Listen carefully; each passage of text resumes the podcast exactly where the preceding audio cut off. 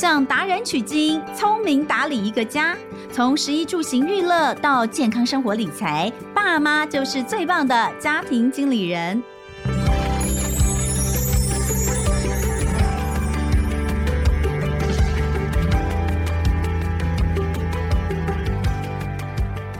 大家好，欢迎收听《亲子天下家庭经理人》，我是主持人萧彤雯。哎，现在进入到十月哦，呃，这种换季的感觉就越来越明显。换季会让你觉得在身心上有哪些不一样呢？通常我们比较常听到，可能就是哦，这个换季的时候会情绪比较不好啊。比如说进入到秋季啊的时候，很多人就会觉得好像看到这个天气不是很好的状况，就心情会更不好。有些人是会觉得睡得比较不好，所以我们常说秋燥，对不对？感觉上好像自己的体内的一些状况也会跟着气候变化。但我个人认为，其实，在换季的时候，有一个是真的，一家大小可能都会觉得，哎，换季了的那种感觉，就是皮肤上也会有些变化。那皮肤的问题，一年到头好像什么时候都会有哦，比如说冬天的时候可能会太干。然后呢，夏天的时候可能会有比较严重的湿疹，就会在夏天的时候发作。所以，我们今天就来聊聊这个，其实你从小到老可能都会困扰你的皮肤问题。今天我们邀请到的就是爱生美皮肤科的黄翔院长来跟大家聊聊，欢迎黄院长。好，各位听众大家好。好，我们先简单介绍一下黄院长，因为黄院长是第一次来我们节目哦。那黄院长他任职过荣总内科、台大医院、市立联合医院皮肤科，现在。是爱生美皮肤科医院的院长，呃，在新竹，对不对？对，新竹市，在新竹市。我觉得皮肤科其实是很困难的一个科，为什么？因为全身上下皮肤好多。对，是的，因为皮肤是我们全身最大的免疫器官。嗯，而且很多状况都会显示在皮肤上，像是我们呃之前常听到的脑肠轴，现在我听说又延伸出脑肠皮肤轴、肠脑皮肤轴。就是认为说，其实肠、脑跟皮肤，它其实都就是都可以看得出我们全身的状况，也实际上我们全身状况也都会影响到这些部分，是不是？这个古代人就有讲过啦，不知道大家有没有听过个故事哈，叫做扁鹊问魏文王。这个在我们古代有个叫做《何官子》的文章有出现过，他的那个故事就是说。魏文王是古代的国王嘛，吼。那有一次魏文王就问扁鹊，扁鹊是那时候很有名的医生，他就说：“子坤弟三人，孰就是你们兄弟三个人，赎罪善为医？就是说哪个医术最厉害？”然后他说：“我们家三个都当医生，可是我大哥最厉害，我二哥次之，我是最后。”那他就说：“哎，可是我只听过你的名字啊，你扁鹊是大家人都听过你的名字，名医，对。那可是你大哥二哥是谁？若他们医术这么厉害？”为什么我没有听过他的名字呢？他就说：“哎，我大哥医术最厉害，他是视神，就是说他的你的气色有变化，嗯，他就马上看出来了哈、嗯。你的精神不对，他就看出来了。所以我们只有我们自己当医生的知道我大哥很厉害。那我二哥呢？他的名声在我们村庄很厉害。他是哎，我的这个疾病发生在皮肤上，那他就看到了，然后他就把我那个病治好了。那我扁鹊呢？我医术最差，可是因为我动作做很大，他的原文是说付血药，就是说很像做手术，动作做很大。那我也把你的病。治好，可是我动作做很大，所以全世界的人都认识我。嗯、其实我们在古代人当中，他就已经这是二个的境界。所以，哎、欸，我这样讲，那你这个最后扁鹊不就是外科医生吗？呃、欸，对，扁鹊是外科医生没有错。不过外科医生有他重要的地方，因为古代外科没有现代这么发达，所以现在外科医生的地位也是很重要。我觉得刚这样讲，你看哦，尤其是大哥，看你的样子就知道。我刚刚也觉得黄院长有点在看相，你知道？一进来，我们今天第一次见面哦，然后呢，我就跟他说，哎，我们今天会聊到湿疹，我就给他看我皮肤上有一块，说，哎，我这个有一小块湿疹，这样。结果呢，他没有在讲我的湿疹，他就说：“哎、欸，你贫血哦。”我说：“对，因为是看指甲嘛？还是看指尖？”因为你那个主持人的那个指甲的光泽比较不对，就是说你其实贫血，你可以看你指甲的光泽的程度。嗯、如果你光泽都是亮亮的，它就是很有光泽度的话，嗯、那大概是 OK。可是贫血的很常发生一些，尤其是女生哈，因为女生有月经，她每个月固定会流失。嗯、那女生你看她的指甲如果光泽，它不是很亮，它是有点干干的，嗯，或容易裂。或者是我，哦，我超容易裂的，所以我必须要做光疗，欸，不然我指甲很容易裂。对啊，因为你本身的血液供应不足嘛，嗯，所以它指甲就长不好。不过这件事情也很可以理解，就是你血液供应不足的话，你全身的器官都不足的状态下，那你又怎么能期待你的皮肤会好呢？嗯，对啊，所以贫血就是会是一个我们很常诱发慢性一个湿疹过敏的原因，这样子。好，所以我这个算是慢性湿疹哈，因为我们家一堆人湿疹呢。我的小孩湿疹超严重的，我老公也超严重。我是我们家最好的，我全身上下大概就这样子两块。可是我就觉得好奇怪，为什么他们一到夏天，尤其他们夏天的时候都超严重，我都还好。嗯但我现在是可能他们那个叫急性，我这个叫慢性嘛。呃，这个湿疹有分很多不同的原因呢、啊。第一个就是说有分外在跟内在的原因哈、嗯。那外在原因，譬如说像是环境的变化，譬如说像我们最近换季，对，好，这个是一个原因。那另外一个，譬如说像是潮湿闷热、流汗刺激，好，譬如说去过外面的话，碰到一些植物的粉尘、好灰尘，这个会造成过敏的原因，这是属于。外在的原因，那内在的原因的话也很多。简单来说，像是贫血，这是一个常见的原因。那另外一个，譬如说像是异位性皮肤炎这类的病人哦，那异位性皮肤炎之所以它叫异位性皮肤炎的原因，是说因为它的湿疹会常常跑来跑去，到处都会长。那很多家长会问我说：“黄医师啊，那我这要怎么断根？”可是异位性皮肤炎它根本的原因是在于说，它皮肤的防护罩比人家弱了一百倍到一千倍这样子。嗯。那你皮肤这么敏感的状态下，那你是不是一接受到外在的刺激，可能它就过敏了？嗯，对。所以为什么异位性皮肤炎它会反复在一些皱褶处，尤其是像我们脖子、哦、手肘窝、脚窝的地方反复发作？对。第一个原因就是这个地方皮肤特别的薄，第二个地方这个皮肤会反复的，比如说会容易摩擦到。然后容易积汗，那这些地方它就容易受到摩擦、积汗又皮肤薄这几个因素合在一起，所以它会反复的发作。嗯，对。可是同样的异位性皮肤炎的病人，他保养的好不好也会有差别。譬如说，现代人很常熬夜晚睡，你只要熬夜晚睡，你皮肤要好，基本上。很困难，对，所以我就说它有分外在的因素跟内在的因素，所以它牵扯的这个东西就非常的多。哎、嗯，讲到湿疹哦，我觉得湿疹真的是一个对大家来说是一个很困扰的。你知道我的广播节目是呃同时有直播的嘛？那呃每一次我们只要聊到湿疹的话题，那个留言就啪一大堆，因为会发现。好多同样叫湿疹，可是状况超多超不一样，然后擦的药也不一样，嗯、是，所以湿疹是一个它的统称，对不对？但它底下有好多不同的状况。简单来说，你只要皮肤有过敏的状况，就可以叫湿疹。嗯，可是为什么会过敏？我刚刚就讲过，它的原因很多，位置也很多。好、嗯哦，那所以它为什么会变化很多，就会是这样。比较常见的，比如说在小朋友上面会有的是小朋友比较常见的，譬如说，呃，小小孩尿布疹。好，那或者是譬如说小朋友他光是户外活动比较多，流汗刺激，尤其是天气就是湿度大又热的时候，汗不会干重的状况下，很容易会长湿疹。好，或在户外工作人，或者他流汗时间很长没有擦干，那这个也会引起湿疹。因为光是流汗这件事情，其实大概只要超过二十分钟。那在汗水上就有可能会开始会刺激皮肤。嗯，像我儿子哦，我儿子往年没有那么严重，今年我儿子现在是升小学三年级，八岁。前几年他的湿疹大概是手指头跟脚趾头会有一些破皮。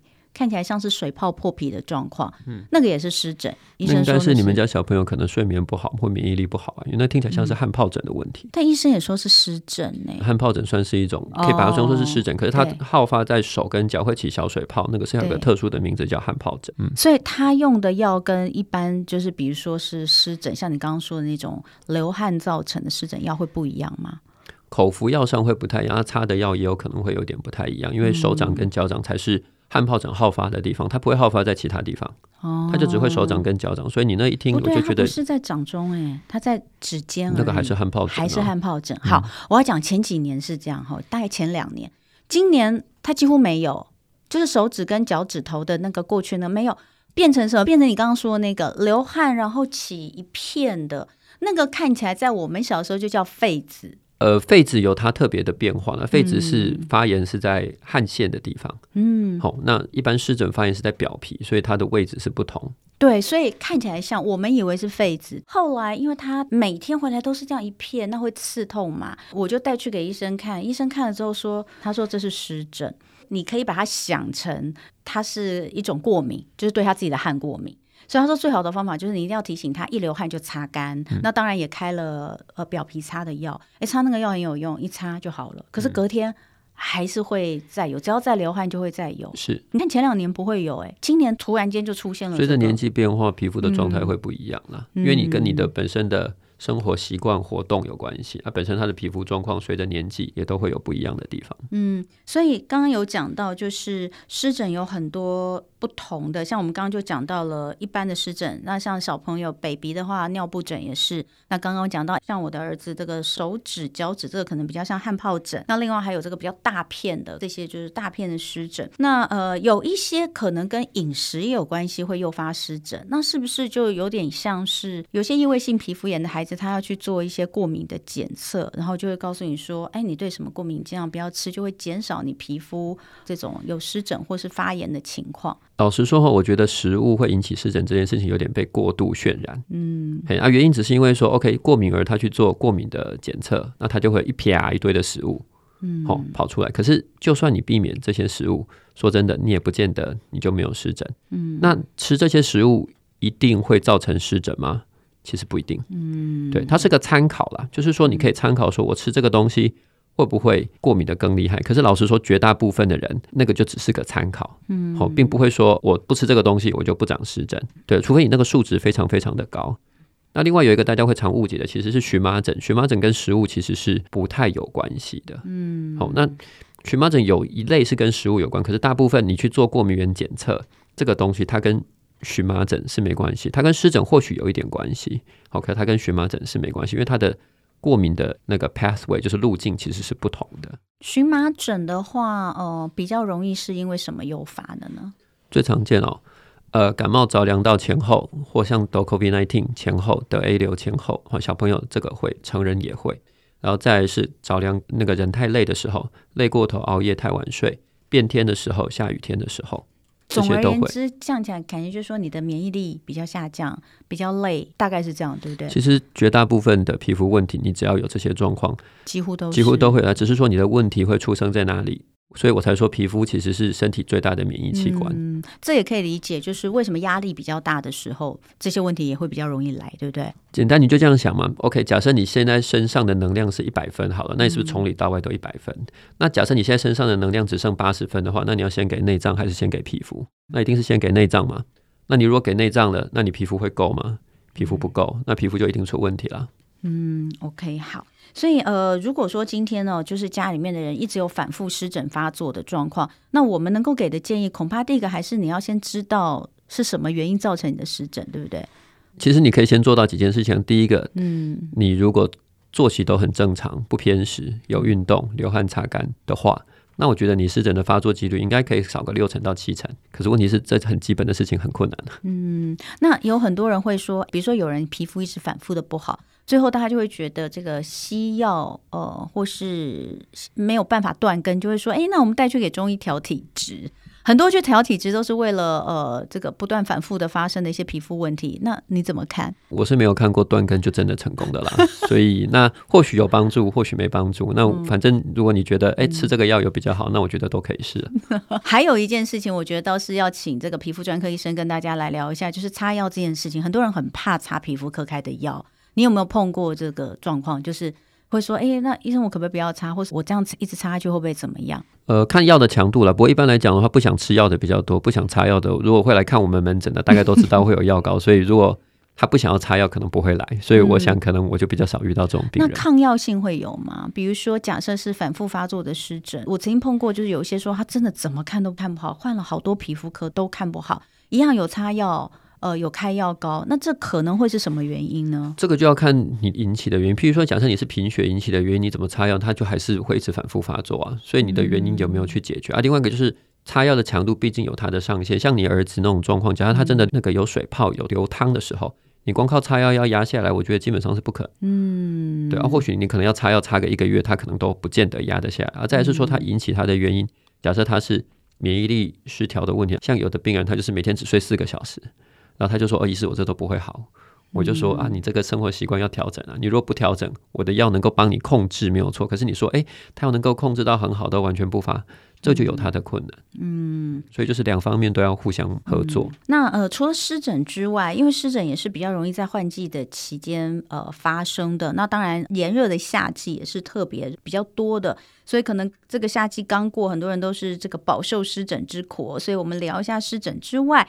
还有一个问题，呃，这几年其实相对这个变得更严重，因为大家戴口罩的关系，其实让长痘痘这件事情哦，变得很多人都是非常困扰。那我们以前觉得长青春痘就是在青春期，可是后来发现，哎，没有啊，怎么已经三十几岁了，二十几岁、三十几岁早就过了青春期，怎么还会长？哦，有的时候会有所谓的压力痘，有一种又是叫做什么生理痘，哦，跟你的内分泌有关。那我们就来看看这个青春痘，它到底都是痘嘛？我们就来看这些不同的痘，它的发生的原因，还有它应该要应对的方式有什么不同吗？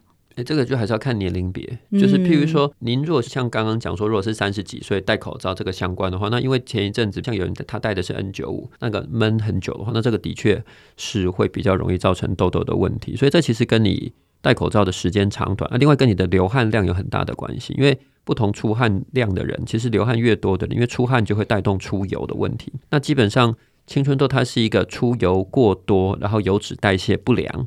造成的问题，好，所以它要有出油的问题，它有代谢不良的问题。那既然你出油多，那你又闷住的话，那当然你代谢不良的几率就会比较高。所以如果你是戴口罩引起的话，那就跟你戴的时间有关。那通常我们会建议一遍，就是你如果空档的时候就擦干，或是你就换个口罩，嗯，这样状况的话是能够比较改善。那可是如果是你是因为压力这个引起的话，那通常压力引起就会合并你睡不好，好，或是睡眠时间不够。那其实。青春痘大概我觉得有一半的原因跟你的睡眠，嗯，好是很有关系。所以如果你睡不好又睡不够，那它其实光是睡觉这件事情就会是一个强力刺激痘痘的因素在。所以这件事情就是，除非你调作息，不然我药给你，因为我药是可以预防，就是你进一步的恶化，好，我也可以让你的痘痘消。可是你停药之后，它的保护力就没有了，因为我们也不可能一直吃药下去。哈，那擦的药当然是有这个帮助，可是擦药是比较像是把你。原来的痘痘，它有一些那种，譬如说像是内包的部分，像这样的东西把它代谢掉。可是当你代谢掉之后，你会不会再长新的？就跟还是回归到那个你的原因有没有解决？嗯，所以我们大家都觉得青春痘是，如果你会长，你就一定会长嘛，因为那段时间你可能内分泌失衡。那还有一种说法就是说，哎，可能青少年因为他油脂分泌旺盛，他不懂得好好的清洁，这些也都会是原因吗？哎，其实我觉得清不清洁这件事情的话，比较没有那么重要的原因，是因为其实就是你固定有洗脸，不要太油，不要太干就 OK。可是你就算洗了脸，你还是会长痘痘啊。所以它主要的原因是因为它的那个油脂有的会被堵塞在毛孔里面。可是堵塞这件事情不见得是你一直有洗。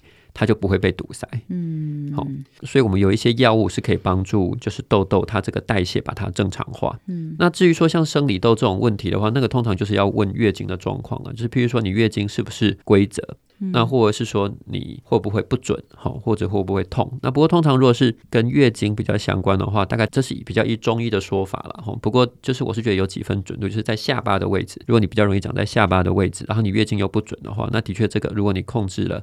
你内分泌月经的这个状况的话，嗯、那这是会得到改善。嗯，好，那压力的部分的话，它通常是在额头。额头，呃，额头通常是压力跟睡眠哦，会比较相关。哦，嗯、所以这个青春痘现在到底主要呃，不管它是青春痘或是压力痘，或是我们刚刚说生理痘等等，如果开的口服药现在是以什么为主？通常就是说，它通常是 doxycycline 四环素这个成分为主。对那如果譬如说呃，怀疑是说它有油脂分泌过多。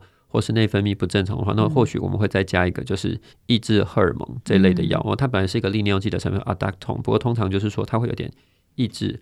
荷尔蒙的这个作用，那青春痘唯一的药物的禁忌就是说，怀孕的人是不能吃了。嗯，那除此之外，一般来讲应该是都还好。嗯，会有什么后遗症吗？哦，如果怀孕的吃会造成畸胎的问题，是有这个可能。一般的人来说，他如果吃这个痘痘药，因为有一些艺人就说啊，为什么今天发现这个女艺人突然间那个变丰满？他说哦，是因为我去治疗痘痘，吃了痘痘药之后就变丰满。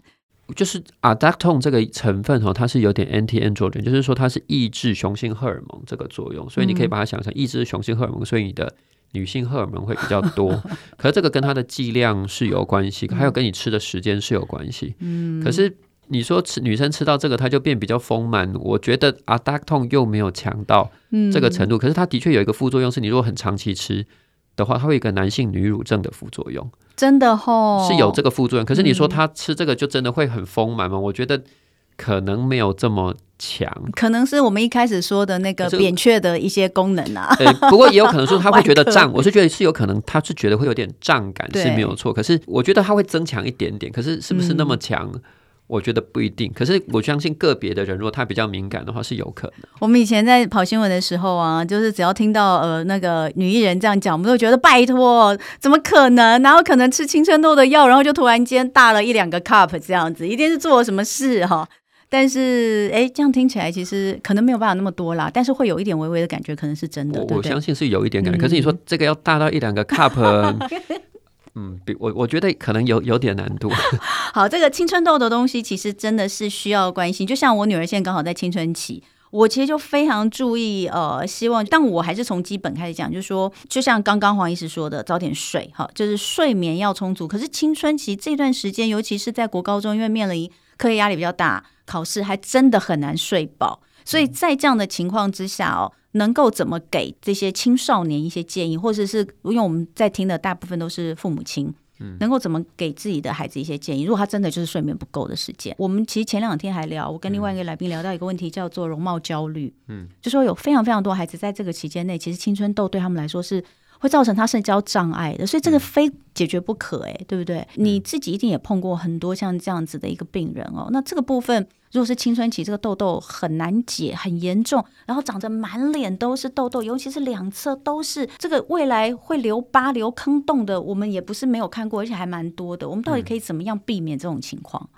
呃、嗯，这种我觉得还是要靠药物，因为譬如说有一种体质的人，他会长囊肿型的痘痘，就是不管怎样，他就痘痘会内包的长非常非常的多，然后脸可能一边就几十颗啊，这种通常我们就会直接。给病人吃那种痘痘的特效药，像口服 A 酸这一类的，可能就是可口服 A 酸比较算是皮肤科口服药的，就是像是最后一线用药，那它是给最强的了。对对对，它、嗯啊、就是给那种最严重的病人吃。那那种像你刚刚讲这种比较极端的状况的话，我觉得这就是要药物要介入了。可是如果只就是一般的状况，譬如说他熬夜就会长，那有时候就不长，那。就看啊，譬如说，如果你剩三个月，你要考那个真试怎么样呢？嗯、那我就说那就算了，反正我们就用药物，我们就用药物撑着吧。你反正那个、嗯、这个拼个两三个月，嗯，你可以换你后面比较好的。那等你好了之后，我们再来处理嘛。嗯、那你如果只是一般的状况，晚睡怎么样的话，嗯、那不过现在小朋友比较大的问题是，他们很常在房间就自己在玩手机，滑手机玩太晚。那这个就跟课业无关，嗯、那这就是、嗯、这就关乎个人选择的问题。嗯、所以这个东西你就算跟他讲，我们就只能希望他不要玩那么晚。对。那痘痘肌的护理会怎么建议？因为呃，最怕其实就是留疤这件事情。通常就是说痘痘，你只要如果挤它挤到见血的话，那我觉得留疤的几率就会相对比较高。可是留疤又有分成三种状况，第一种是凹洞，好，那第二种是黑色或红色的疤。那凹洞这种的状况，通常是我刚讲的，就是那种囊肿型痘痘，就是说它的痘痘是那种很深层、大颗包在里面出不来，好，那它脓也都是包在里面那种的，它才比较会留凹洞。那如果是一般比较凸的痘痘，或是没有那么厉害、没有包的那么深的话，它它通常挤它会留的大概就是颜色的疤痕，凹洞是不会随着时间 OK 的。可是如果是颜色的部分的话，不管是红的跟黑的话，大概通常到半年到。两三年的时间，它会慢慢淡。嗯，好，可是问题就是说，颜色的这种疤痕，它擦药不见得有效，有些有效，有些没效。那凹洞是擦药没有效，那个就是只有长大再打镭射，所以这处理上面就会不太一样。不过痘痘的问题是说，因为我们人生一辈子，哦，这个就是油脂分泌最旺盛，就是从青春期大概一直到二十六岁左右，所以这件事情其实会一直延伸到你大概整个就学期间，甚至到研究所。我我有点想不太起来，我好像没有过很严重的青春痘问题。但是我发现我身边有一些成人，尤其是男生，男生好像你看，像我先生四十几岁了，还是很青春呢、欸，整个那个还是长痘痘，而且痘痘就是真的会有那种很大颗，然后挤了之后就是会见血的那一种。那这种的话，是不是就是因为他们？我每次都说你是不是都没有好好洗脸？但我看他洗脸也洗得很认真，可能也是生活习惯不好，对不对？呃，现代人其实哈跟饮食会有点关系，因为我们饮食的状况现在比较偏西式，哦、对，那偏西方的饮食这一类的话，其实长痘痘的几率相对。会比较高，嗯，成年人长痘就是，譬如说像压力啊、睡眠啊，这个是。不过通常我都会跟病人讲说，你的毛囊还很年轻，这样。对，就我就我每次都说，哇，好羡慕你要有青春哦，看他又在挤青春痘的时候。好，所以呃，还是要呼吁爸爸妈妈啦。因为我自己个人是非常关心我孩子的皮肤，因为我觉得女孩哦，就是哎，男孩也一样哦。就像刚刚讲的，其实这个东西在青春期期间，孩子们心理上面其实。对他们来说，最大呃最关注也能够影响到他情绪好不好，最大的一个其实是社交了。所以这个东西如果影响到他的社交的话，其实对他来说还是不太好。所以我们还是有状况的话要带去看医生，不要让他自己弄，否则孩子很容易自己乱弄哦，乱挤的啦，干嘛的？不过我稍微补充一点，其实男生一般来说痘痘的问题会比女生要严重，嗯，因为就是荷尔蒙的关系，因为其实女性荷尔蒙它是有点会抑制油脂分泌的，嗯，那所以那男性荷尔蒙的话。就是说，它反而会让你痘痘长得比较厉害，所以一般来说，在青春期这个时间，男生会比女生要厉害，这件事情是对的。好，那所以因为女生就是荷尔蒙，它其实是会有点抑制油脂分泌，所以像有的女生，如果她不是很严重，可她很常发作的话，那我就会建议她可以考虑吃一点像避孕药的成分哦，因为它里面其实是有一点女性荷尔蒙。可是前提就是我都会问说，哎，你们家有没有乳癌病史？如果没有的话，那我觉得吃就 OK 这样子，对啊，因为。长期吃口服避孕药这件事情，乳癌的几率会稍稍增高一点多倍，嗯，会高一点点。那、啊、可是如果你家族没有这样的病史的话，我觉得就是长期吃，因为这个避孕药是一个很安全的东西了，因为它已经出来就是可能七八十年这样子了。嘿，那这个就是另外一个女生可以。嗯，考虑的东西，因为它就是还蛮便宜，又还相对安全。嗯，另外一个问题哈，这个是呃，我自己也曾经思考过。我们都会觉得孩子哦，比如说有什么事情，我们就成年再去处理。那比如说以皮肤科上来说，假设是一些呃，镭射等等治疗，也是会建议成年之后再做嘛？其实不一定，对不对？我。我自己是抓至少高中以上啦，嗯，可是这种东西就是因为成年以前会跟爸妈讨论嘛，如果爸妈很急，那我就自己会抓高中以上，那高中以下我自己原则上我就不太，嗯，不不不太做，嗯，为什么？主要是我觉得太小做医美这个事情，不见得会给小孩子很正确的观念，然后再就是说，其实我觉得我还是比较喜欢从问题的根源来解决，就是哦，我们不要发生事情。才去解决它，好，那我们就是先从根源来解决啊。另外一个就是说，其实通常国中生要变成很严重痘痘的问题的几率相对是比较低。那他们通常大概大部分就顶多是有点颜色色素沉淀这个，那这种通常就是。擦擦药，它多少都能够改变，而且他们比较能够等，对啊，因为有的成年人他会比较急，就是我马上立即要看到效果。那小朋友，你跟他讲说，哎、欸，我们擦擦药几个月，嗯，好的话，他们是大部分是可以接受。为什么问这个问题？是因为我们前几天在聊这个青少年的容貌焦虑时候，真的有父母亲说，孩子就是要求还未成年，可能在国高中，他就要求要去做一些医美的东西，那爸爸妈妈当然会觉得不太好。所以其实呃，可能站在医师的角度上，我们那时候有聊到，好像就是说，你可能不管怎样未成年，就算是已经高中了，可能父母亲还是要签一下这个同意书等等的。但是呃，原则上，可能对于未成年的孩子来说，我们还是以这个当做比较后面的处理的方式啦。嗯，可能吃药擦药还是会比较先。对啊，不过就是说，因为就是有个状况，就是说痘疤的治疗的话，因为它如果真的很严重，比如它的颜色会影响到它外观上，譬如说打雷射，它的确是对。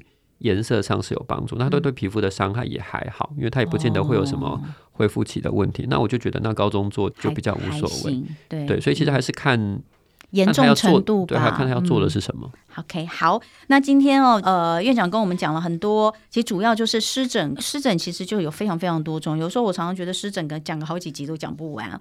但是我们今天呢，把湿疹讲了痘痘这两个比较大的一个呃皮肤上的问题，先跟大家聊一聊。那也希望大家记得，这个黄院长讲的，其实最终还是要从你的生活习惯、这个睡眠等等这些东西，其实根本问题解了，你才有可能会让你的皮肤变好啊。呃，这些都希望说大家可以注意，而不是只是一直想说我从外在的部分来做，不管是药物的介入或是医美等等。那最后哦，这个生活妙管家单元，我们都会请来宾推荐一些好用的资源。那我想哦，大家也可以上这个。黄医师这个个人脸书，对不对？你其实也会在你的脸书上面给大家蛮多的这些资讯，有一些就是很很特别的案例，看来觉得、哦、就是我们门诊上遇到的，我就顺便把它放上去。对，有一些影片啊或什么，然后就说哇，好可怕哦，那个指甲啦，或者是我看你前几天有 po 一个，对不对？对对，那个就是脸上那个酒糟乳型螨虫的、嗯。对，在显微镜底下可以看得到的，它真的蛮可怕的哈。所以我们如果要呃 follow 你的脸书，我们是怎么搜寻呢？我就打那个皮肤科医师黄翔，Facebook 就可以看得到。对，黄翔他的翔是飞翔的翔哈。那另外这边您呃也有推荐这一位，这位也是你们诊所的医生吗？不是，他是长庚的医师。哦，长庚的医师哦，嗯、吴明颖医师。对、哦，这个也是呃皮肤专科医师啊，都是、其实大家可以呃常常找一些，如果你对这方面是有兴趣的话，也可以常常 follow 这些医生的脸书，常常都会有一些呃卫教资讯或者他们碰到一些比较特别的案例哈。哦那大家也都可以参考一下。还是提醒大家，皮肤是守护健康的很重要的防线。所以，像是平常你三不五时皮肤有出现一些状况的话，你可能除了看医生之外，真的要去思考一下自己在饮食、在睡眠，还有在压力、工作的调整上面，是不是哎，也是在算是一个警讯，提醒你你最近应该要注意一下。那希望大家哦，在这个换季的过程当中，都能够保护一下自己皮肤健康的状况。那在这里要再次的感谢今天来到我们现场的爱生美皮肤科黄翔院长，谢谢黄院长，谢谢各位听众，也感谢大家的收听。我是童文，家庭经理人，我们是亲子天下 Podcast 周一到周六的节目之一，谈教育聊生活，开启美好新关系。欢迎订阅收听 Apple Podcast 跟 Spotify，给我们五星赞一下。欢迎大家在许愿池给我们回馈，我们下次见了，拜拜。